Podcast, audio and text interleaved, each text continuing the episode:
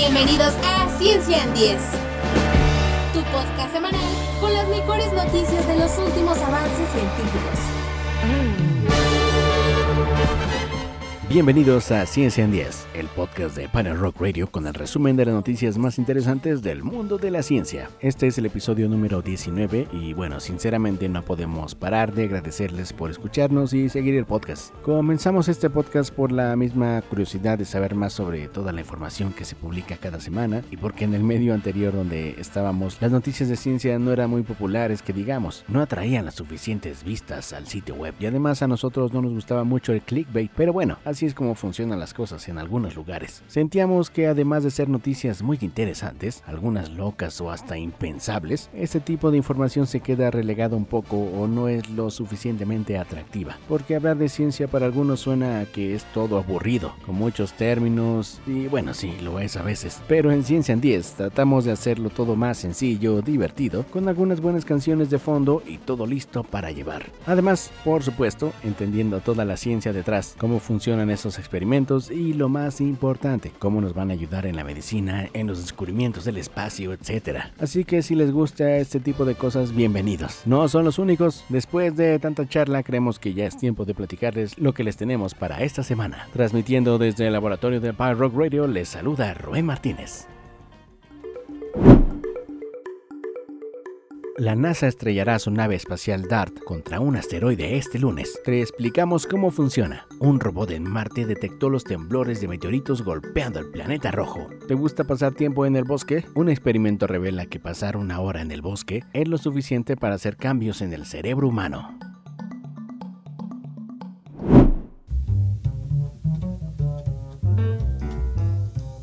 La nave espacial Double Asteroid Redirection Test, o DART, de la NASA, se estrellará contra un asteroide este próximo lunes 26 de septiembre. Esta será la primera prueba de la humanidad para desviar rocas espaciales que amenazan la vida antes de que choquen contra la Tierra. La nave DART de 550 kilogramos es una sonda de forma de cubo achaparrado que consta de sensores, una antena, un propulsor de iones y dos paneles solares de 8.5 metros de largo. La nave chocará contra el asteroide Dimorphos mientras viaja aproximadamente 21.160 km por hora. El objetivo de esta prueba es ralentizar la órbita del Dimorphos de 160 metros, que está acompañando a una piedra más grande, el asteroide Dimodos de 390 metros. Aunque ninguno de los asteroides representa una amenaza para la Tierra, ya que estarán a más de 11 millones de kilómetros de nuestro planeta en el momento del impacto del DART, los científicos de la NASA quieren usar esta prueba para estudiar cómo podríamos algún día cambiar el curso de una asteroide que pueda ser peligroso para la Tierra. El DART chocará contra Dimorphos a las 7.14 pm de este lunes y la NASA hará una cobertura en vivo que comenzará desde las 6 pm en su canal NASA TV. En definitiva, este será un momento verdaderamente histórico para el mundo entero. El DART comenzó su viaje a Dimidos y Dimorphos hace 10 meses cuando se lanzó a bordo del cohete espacial X Falcon 9 que despegó en California. A principios de la década de los 2000, científicos de la Agencia Espacial Europea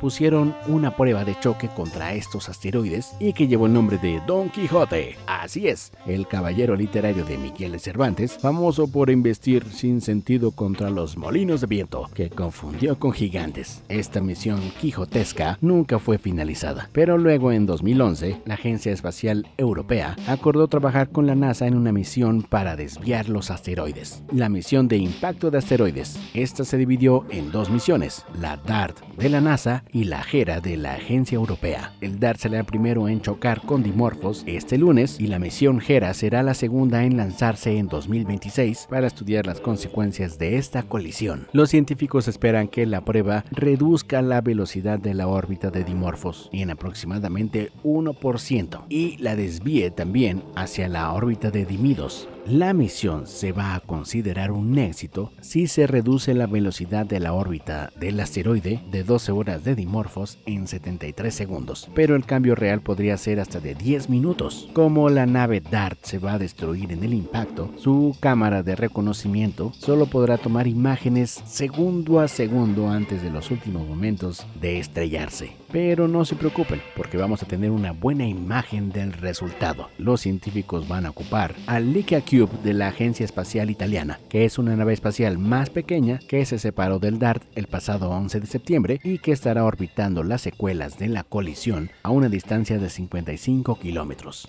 Esta nave después va a enviar fotos a la Tierra, donde se podrá ver si el impacto alteró la trayectoria y el tipo de material que arrojó el asteroide. También estarán de testigos del impacto el telescopio James Webb, el Hubble y la nave espacial Lucy. Sus observaciones serán de vital importancia para los científicos que buscan comprender cuánta fuerza se necesita para desviar con éxito un asteroide. La NASA no es la única agencia espacial que busca desarrollar un programa de protección contra asteroides. La Administración Nacional del Espacio de China también ya se encuentra en las primeras etapas para una misión de chocar con asteroides. China dice que en 2026 lanzará 23 cohetes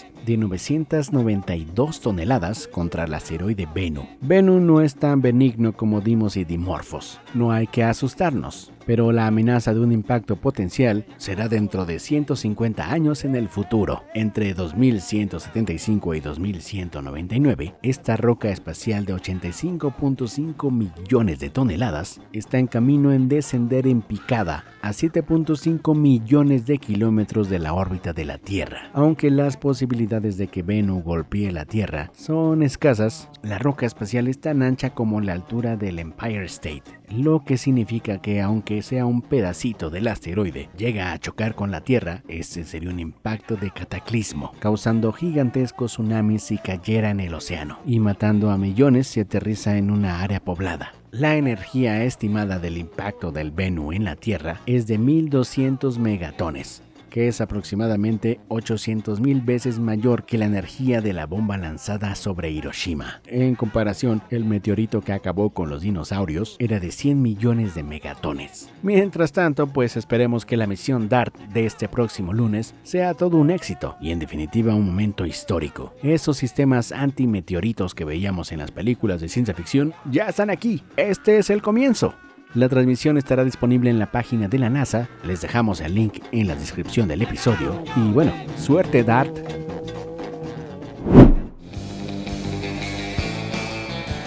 Una sonda en Marte detectó los temblores de meteoritos que golpean el planeta un instrumento diseñado para detectar actividad sísmica en Marte, acaba de revelarnos algo increíblemente genial, detectando leves temblores de meteoritos que impactan en el planeta. El módulo Inside Mars de la NASA detectó ondas sísmicas de cuatro rocas espaciales que se estrellaron en Marte entre 2020 y 2021. Estos no solo representan los primeros impactos detectados por el sismómetro de la nave espacial que aterrizó en Marte en 2018, sino que también marcan la primera vez que se detecta ondas sísmicas y acústicas de un impacto en el planeta. Esto brindará a los científicos una nueva manera de estudiar la corteza, el manto y el núcleo de Marte. Esto no solo nos ayuda a comprender los procesos de impacto que continúan dando forma a la geología marciana, sino que demuestra cómo la recopilación de datos sísmicos puede revelar información más allá de los parámetros esperados de la misión. Esto podría ayudar a futuras exploraciones en otros mundos. Desde que el InSight aterrizó, las misiones en Marte han cambiado las reglas del juego para el estudio de planetas. Desde que aterrizó esta sonda en 2018, nos ha demostrado que Marte es más activa de lo que pensábamos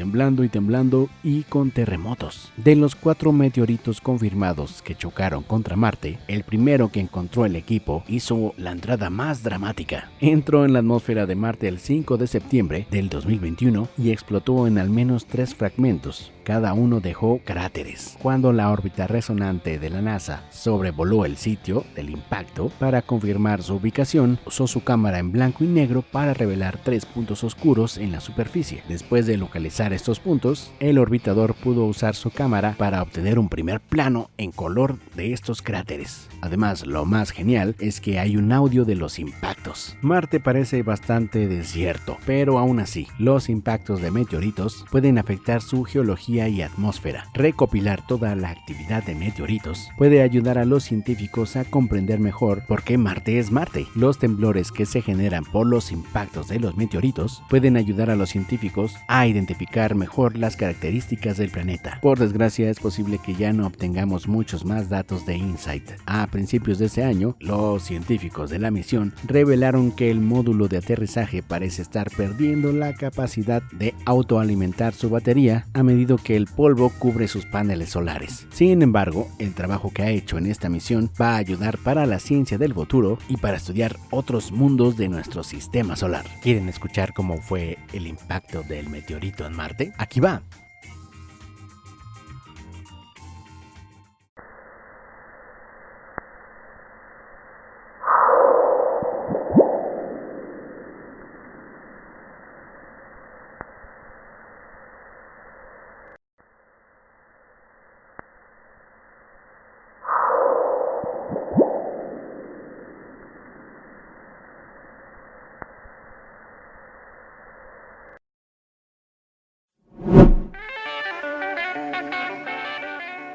La historia de la humanidad se ha desarrollado en gran medida en entornos de la naturaleza, grandes espacios, ríos y bosques, por donde caminaron e hicieron su historia nuestros antepasados. En comparación, las ciudades representan un tipo de hábitat radicalmente nuevo, uno que a pesar de sus muchas ventajas, a menudo pone a prueba nuestra salud mental. Una investigación ha relacionado los entornos urbanos con un mayor riesgo de ansiedad, depresión y otros problemas de salud mental, incluida la esquizofrenia. Afortunadamente, la investigación investigación también sugiere una solución, visitar la naturaleza, aunque sea de manera breve. Esto se asocia con una variedad de beneficios para la salud mental y física, que incluyen presión arterial más baja, menos ansiedad y depresión reducida, mejor estado de ánimo, mejor concentración, mejor sueño, mejor memoria y una curación más rápida. Si eres una persona que prefiere estar al aire libre, sin ruido y contaminación, sabes entonces de lo que estamos hablando. Estar en la naturaleza es algo más profundo y de algún modo más pacífico que estar en una selva de concreto. Numerosos estudios han respaldado esta relación, pero todavía tenemos mucho que aprender.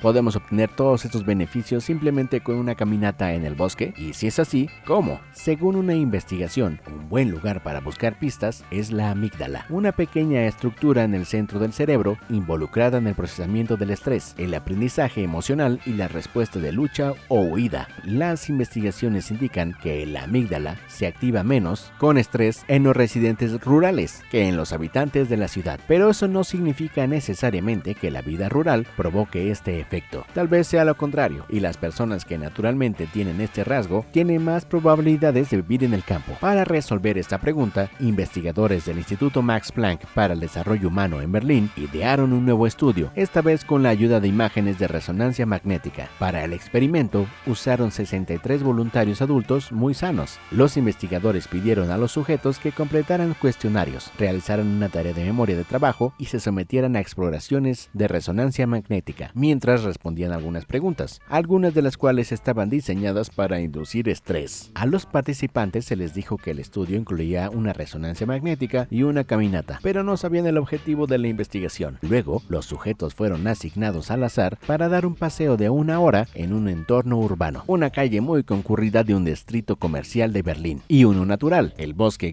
De 3.000 hectáreas también en Berlín. Los investigadores les pidieron que caminaran por una ruta específica en cualquiera de los dos lugares, sin desviarse del camino ni usar sus teléfonos celulares. Después de su caminata, cada participante tomó otra resonancia magnética, con una tarea adicional de inducción de estrés, y llenaron otro cuestionario. Los escáneres mostraron una actividad reducida en la amígdala después de un paseo por el bosque, es lo que informan los investigadores, lo que respalda la idea de que la naturaleza puede provocar efectos beneficiosos en las regiones del cerebro involucradas con el estrés. Y aparentemente todo esto puede suceder en solo 60 minutos. Los resultados respaldan la relación positiva entre la naturaleza y la salud del cerebro. Pero este es el primer estudio que prueba este vínculo. Los participantes que realizaron la caminata por el bosque también reportaron tener una mejor atención, además de disfrutar más la caminata que aquellos que realizaron su recorrido en la zona urbana.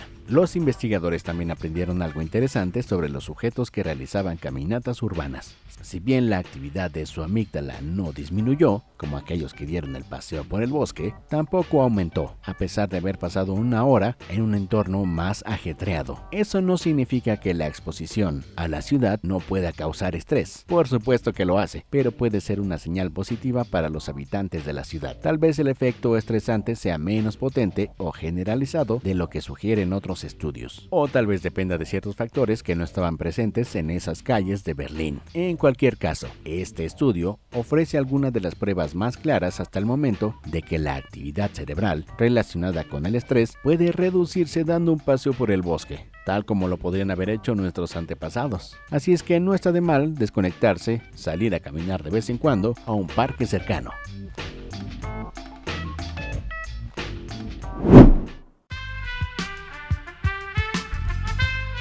Hemos llegado al final del episodio de hoy. Gracias por escucharnos y pasar al laboratorio del Pirate Rock. Nos escuchamos la próxima semana. Si son nuevos por acá, no olviden suscribirse para no perderse ningún episodio. Las referencias y las notas del episodio están en nuestro sitio web, además de todos los episodios anteriores. Estamos en Instagram. Vayan a mandarnos unos memes. O no. Regresamos el próximo viernes con más noticias y descubrimientos. Adiós.